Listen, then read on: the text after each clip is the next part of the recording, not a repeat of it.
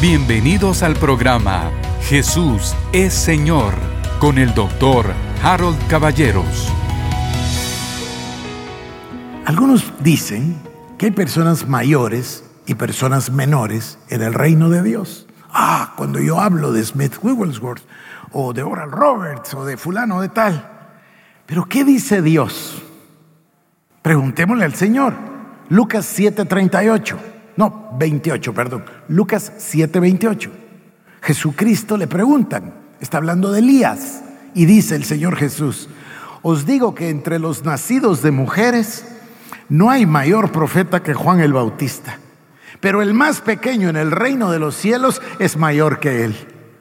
¿Por qué? Porque Juan el Bautista no había nacido de nuevo. ¿Por qué? Porque Cristo no había muerto ni resucitado.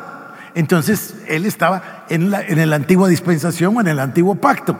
Entonces el Señor dice, en el reino de los cielos el más pequeño será mayor que el mayor de la antigua dispensación. Hubiera esperado por lo menos un entusiasmo mayor. Pero esto no ha sido lo que nos han enseñado. Más bien el diablo de alguna manera sembró la cizaña junto con el trigo, ¿verdad? Y nos, y nos puso lo natural, nos lo mezcló con lo sobrenatural. Por eso yo siempre menciono a la gran enemiga. Es que, es que me resulta odiosa, me parece tan mala. ¿Cómo se llama la enemiga? La ignorancia, la ignorancia. Isaías 5:13. Por tanto mi pueblo fue llevado cautivo porque no tuvo conocimiento. Y su gloria pereció de hambre y su multitud se secó de sed. Oseas capítulo 4 versículo 6. Mi pueblo fue destruido porque le faltó conocimiento. Por cuanto desechaste el conocimiento, yo te echaré del sacerdocio. Y porque olvidaste la ley de tu Dios, yo también me olvidaré de tus hijos. Hermanos, yo voy a profundizar, voy a pasar por lo menos todo el año profundizando en estos tres conceptos. El primero, la posición en la cual nos encontramos. Nosotros le ponemos mucha atención a la carne, a este cuerpo físico. Este cuerpo físico no vale nada va a estar unas décadas aquí en la tierra, mientras que el otro es eterno, es espiritual y va a vivir con Cristo por los siglos de los siglos. Ahora, la segunda, la vida eterna. Yo le voy a decir a partir del día de hoy la vida Zoe, la vida eterna, la vida Zoe. ¿Por qué hago eso? Para enfatizar que no se trata de la vida perdurable la gente oye vida eterna, piensa en el cielo, en el más allá, la vida es eterna, o sea, es la vida de Dios, el eterno. No, no, no, no, no, no. Esta expresión Zoe en la Biblia no quiere, se tradujo vida eterna, así lo entiendo y ustedes también. Pero ¿qué quiere decir? La expresión Zoe quiere decir esto literal, la vida de Dios. La vida de Dios. Cuando dice, el ladrón no viene sino para hurtar, matar y destruir, pero yo he venido para que tengas Zoe y la tengas en abundancia, para que tengas la vida de Dios. ¿A qué se refiere? Ahora voy a la palabra. Se refiere a que teníamos una naturaleza pecaminosa. Esa era nuestra vida. Era una vida de pecado que heredamos de Adán. Cristo vino, quitó esa vida de pecado, tomó el acta de decretos que era contraria, tomó el hombre viejo y los dejó en la cruz del Calvario. ¿Están conmigo? ¿Y qué hizo con nosotros? Nos dio su naturaleza. Segunda de Corintios, capítulo 5, verso 21. El que no conoció pecado fue hecho pecado para que nosotros fuésemos hechos la justicia de Dios en él.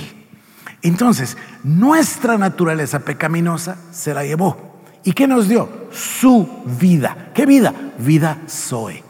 Nos dio la vida de Dios. ¿Cómo es la vida de Dios? La naturaleza de Dios. Dios es espíritu, esa vida es espiritual. Dios es amor. Ah, ya ahora estoy cayendo que amar al prójimo y cumplir el nuevo mandato va a ser re fácil si tengo la vida de Dios porque Dios es amor. ¿Están conmigo? Ahí es donde se junta este tema de la didaque y, y el querigma. O sea, Dios me dio esa capacidad sobrenatural para amar porque me dio su vida. A ver, primera de Juan 5:11, ya lo leímos con ustedes hoy. Este es el testimonio, que Dios nos ha dado vida eterna y esta vida está en su Hijo. Todas estas que voy a leerles, la palabra vida es Zoe en el original. Juan 1.4, en él estaba la vida y la vida era la luz de los hombres. El ladrón no viene sino a hurtar, matar y destruir, mas Cristo ha venido, o yo he venido, dice, para que tengan vida y la tengan en abundancia. Este es Zoe. 2 Corintios 5, 17. De modo que si alguno está en Cristo, nueva criatura es. Las cosas viejas pasaron, pasaron y aquí todas son hechas nuevas. Y saben que esta nueva criatura, en realidad en el original dice una nueva creación. Y otra versión dice una nueva especie que no existía antes. Dios Todopoderoso le dio, le compartió su vida a cada uno de los creyentes. Cuando nacemos de nuevo recibimos la vida Zoe, recibimos la vida de Dios cambia absolutamente nuestro ser, cambia nuestro futuro, cambia nuestro destino. Nuestro destino es ahora estar con Cristo por los siglos de los siglos. Nuestro destino es llamar al Señor Abba Padre. Nuestro destino ha sido totalmente transformado. Hemos pasado de muerte a vida. Estábamos muertos en nuestros delitos y pecados, pero Él, que es rico en misericordia, nos dio la vida de Cristo Jesús.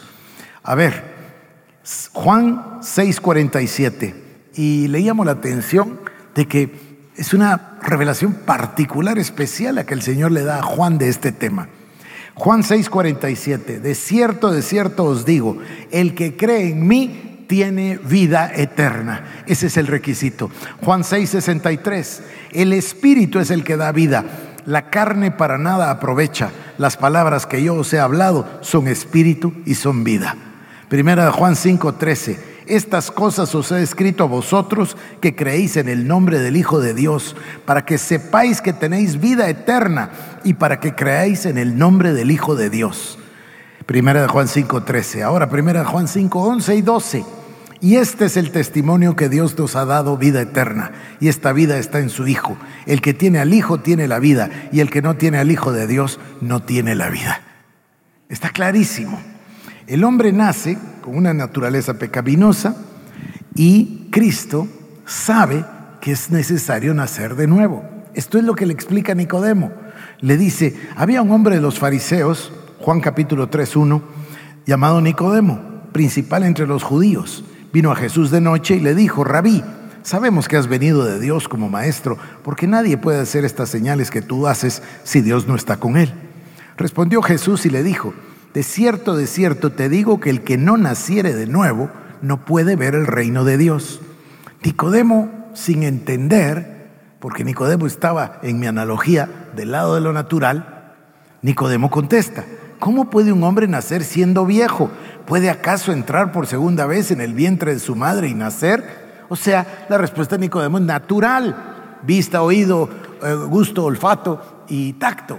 Está pensando en lo natural. No, no, no. Jesús no está hablando de lo natural. Jesús le dice, de cierto, de cierto te digo, el que no naciere del agua y del espíritu no puede entrar en el reino de Dios.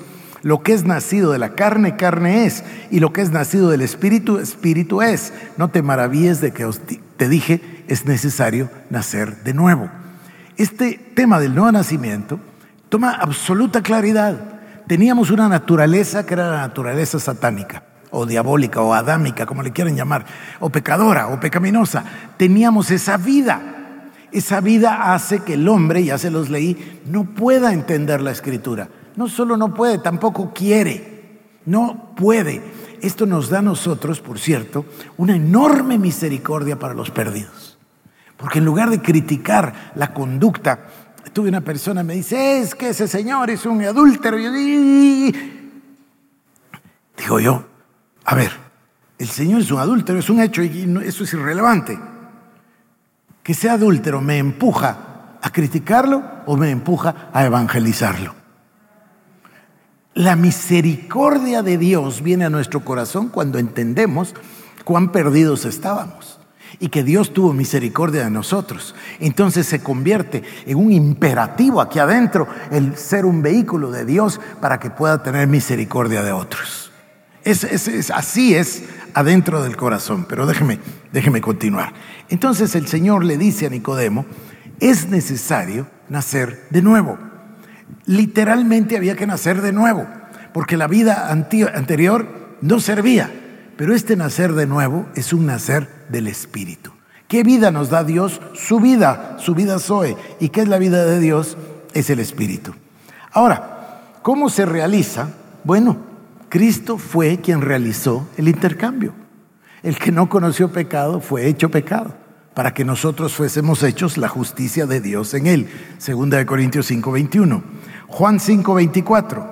De cierto, de cierto os digo, el que oye mi palabra y cree el que me envió, tiene vida eterna y no vendrá a condenación, mas ha pasado de muerte a vida. Creo que tengo que volver a leerlo. De cierto, de cierto os digo, dice el Señor, el que oye mi palabra y cree al que me envió, tiene vida eterna y no vendrá a condenación, mas ha pasado de muerte a vida.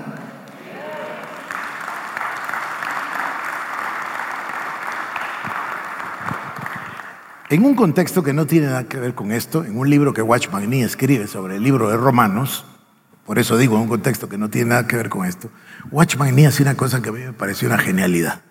Él dice que hay dos tipos de declaraciones en la Biblia, unas que son promesas y otras que son realidades, y que cometemos un error inmenso al confundirlas. Y tiene razón, hay promesas que son condicionales. Si haces esto, entonces va a pasar aquello, pero hay otras que son realidades el que creyó en el Padre y creyó en el Hijo tiene vida eterna y no pasará a condenación, mas ha pasado de muerte a vida. Es un hecho, es una realidad. Imaginen la maldad del diablo de trabajar adentro de la iglesia poniéndole a la gente pensamientos de condenación. Yo recuerdo cuando nos decían, solo somos un trapo de inmundicia y la, no me acuerdo de iniquidad, hasta ni me acuerdo del otro, de la otra parte.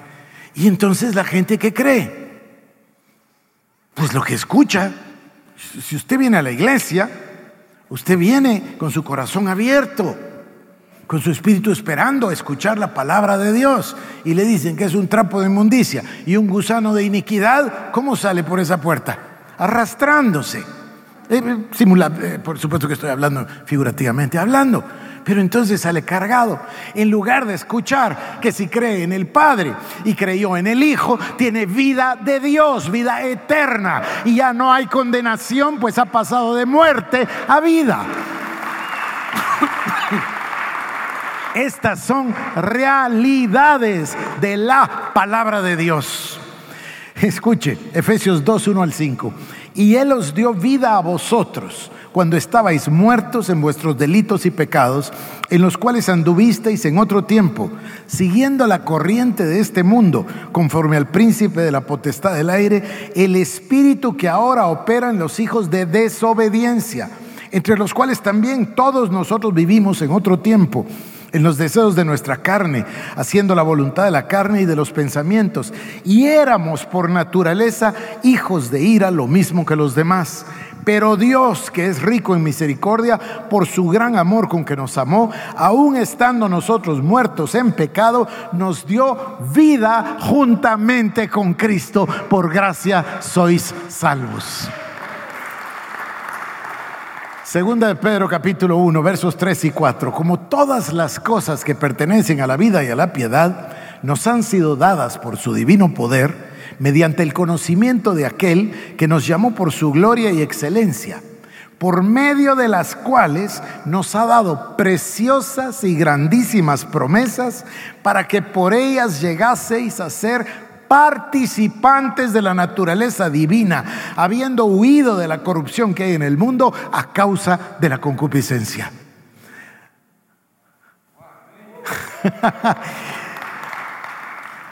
llegaseis a ser participantes de la naturaleza divina. Por favor, dígale a su vecino, soy participante de la naturaleza divina. Huí de la corrupción que hay en el mundo a causa de la concupiscencia. Son hechos, son realidades. Lo dice mi Padre que está en los cielos. Y si lo afirma el Señor, yo lo recibo y lo creo nos dio preciosas y grandísimas promesas por medio de las cuales llegamos a ser participantes de la naturaleza divina, habiendo huido de la corrupción que hay en el mundo a causa de la concupiscencia. Juan capítulo 5, verso 39. Escudriñad las escrituras porque a vosotros os parece que en ellas tenéis la vida eterna y ellas son las que dan testimonio de mí. Y tendría yo que pasar al amor, pero voy a quedarme para la semana entrante aquí. Por favor, recapitulo en un minuto. Son tres conceptos. Los hemos oído muchísimas veces, pero yo los estoy invitando a que no lo miren de este lado de la moneda, sino del lado de la revelación neotestamentaria. La vida eterna, no hablo de vida perdurable, de la vida de Dios. Es la vida de Dios que Cristo trajo. En Él estaba la vida y la vida era la luz del mundo. El verbo la trajo y fue a la cruz para hacer el intercambio divino y a nosotros que estábamos muertos en delitos y pecados, nos dio vida juntamente con Cristo. Por gracia sois salvos. Número dos, la posición. Cuando el Señor nos salvó y nos dio vida eterna, se produjo la identificación. Fuimos crucificados juntamente con Él, dice Pablo. El hombre viejo quedó en la cruz del Calvario. El acta de decretos que nos era contraria también quedó en la cruz del Calvario. Ahí en la cruz del Calvario el enemigo también fue vencido, derrotado y exhibido públicamente. Y en ese momento fuimos a la sepultura con Cristo, así dice Pablo. Y luego dice, fuimos resucitados juntamente con Él. Yo les voy a describir cada uno de los pasos con todos sus pasajes. Fuimos resucitados. ¿Y qué pasó cuando fuimos resucitados? El Señor Jesús, dice Hebreos, fue directamente a sentarse a la diestra del Padre en los cielos, en el trono de Dios. ¿Y qué hizo con nosotros? Nos sentó a su lado y estamos sentados en los lugares celestiales con Cristo Jesús. Y como si fuera poco, cuando nos sentó ahí, dijo, Dice Hebreos capítulo, eh, perdón, Efesios capítulo 1, 3 y 4, que cuando estábamos ahí sentados nos bendijo con toda bendición espiritual en los lugares celestiales en Cristo Jesús. Y esas bendiciones espirituales comprenden todo. La capacidad de amar, la capacidad de servir, la capacidad de tener un llamado de Dios, la capacidad de desarrollar un ministerio, la capacidad de ser todo aquello que Dios desea que seamos para servirle. Y ahí implícitamente van todos los demás beneficios que la iglesia ha sido lo que pone los ojos y que no debiéramos porque esos vendrán por añadidura, pero también Dios llevó nuestras dolencias y llevó nuestras enfermedades y por sus llagas fuimos nosotros curados. Y el Señor Jesús pagó el castigo de nuestra paz. Y el Señor Jesús nos va a dar conforme a sus riquezas en gloria en Cristo Jesús. Todo eso va a venir añadido, pero lo importante, querido hermano, querida hermana, es que entendamos que Dios nos dio una nueva clase de vida. Somos una nueva criatura. Las cosas viejas pasaron, todas son hechas nuevas y estamos sentados con Cristo en los lugares celestiales. Gloria sea a Dios por los siglos de los siglos. Que toda la gloria y toda la alabanza y toda la adoración sean exclusivamente para Cristo Jesús. Bendito sea su nombre, bendito sea su nombre, bendito sea su nombre. Padre, escuchamos, leemos, recibimos tu palabra, oh Dios, la creemos, mi Señor, y te damos gracias, gracias, infinitas gracias. No lo merecíamos, no lo podíamos lograr, no lo teníamos, pero tú que eres rico en misericordia, oh Dios, lo has hecho para cada uno de nosotros. Te alabamos y te bendecimos en el nombre de Jesús. Amén, amén, amén, amén. Esto fue el programa Jesús es Señor con el doctor Harold Caballeros. Si quieres más información, búscanos en nuestras redes sociales como Iglesia El Shaddai Guatemala